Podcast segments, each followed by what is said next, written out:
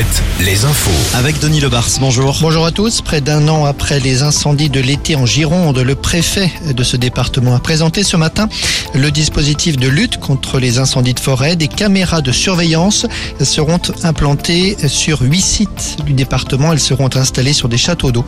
En 2024, ce sont 14 zones de surveillance qui seront concernées.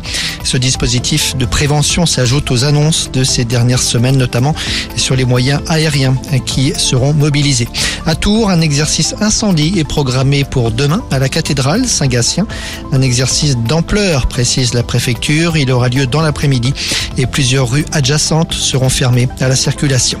Le gouvernement fait le point sur la sécheresse. Malgré les pluies d'avril, la situation reste tendue, au moins dans une vingtaine de départements où des mesures de restriction ont déjà été prises.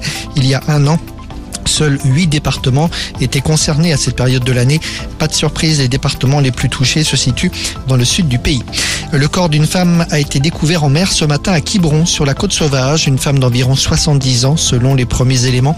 Aucune disparition n'a récemment été signalée sur le sud-Bretagne. L'identification est en cours.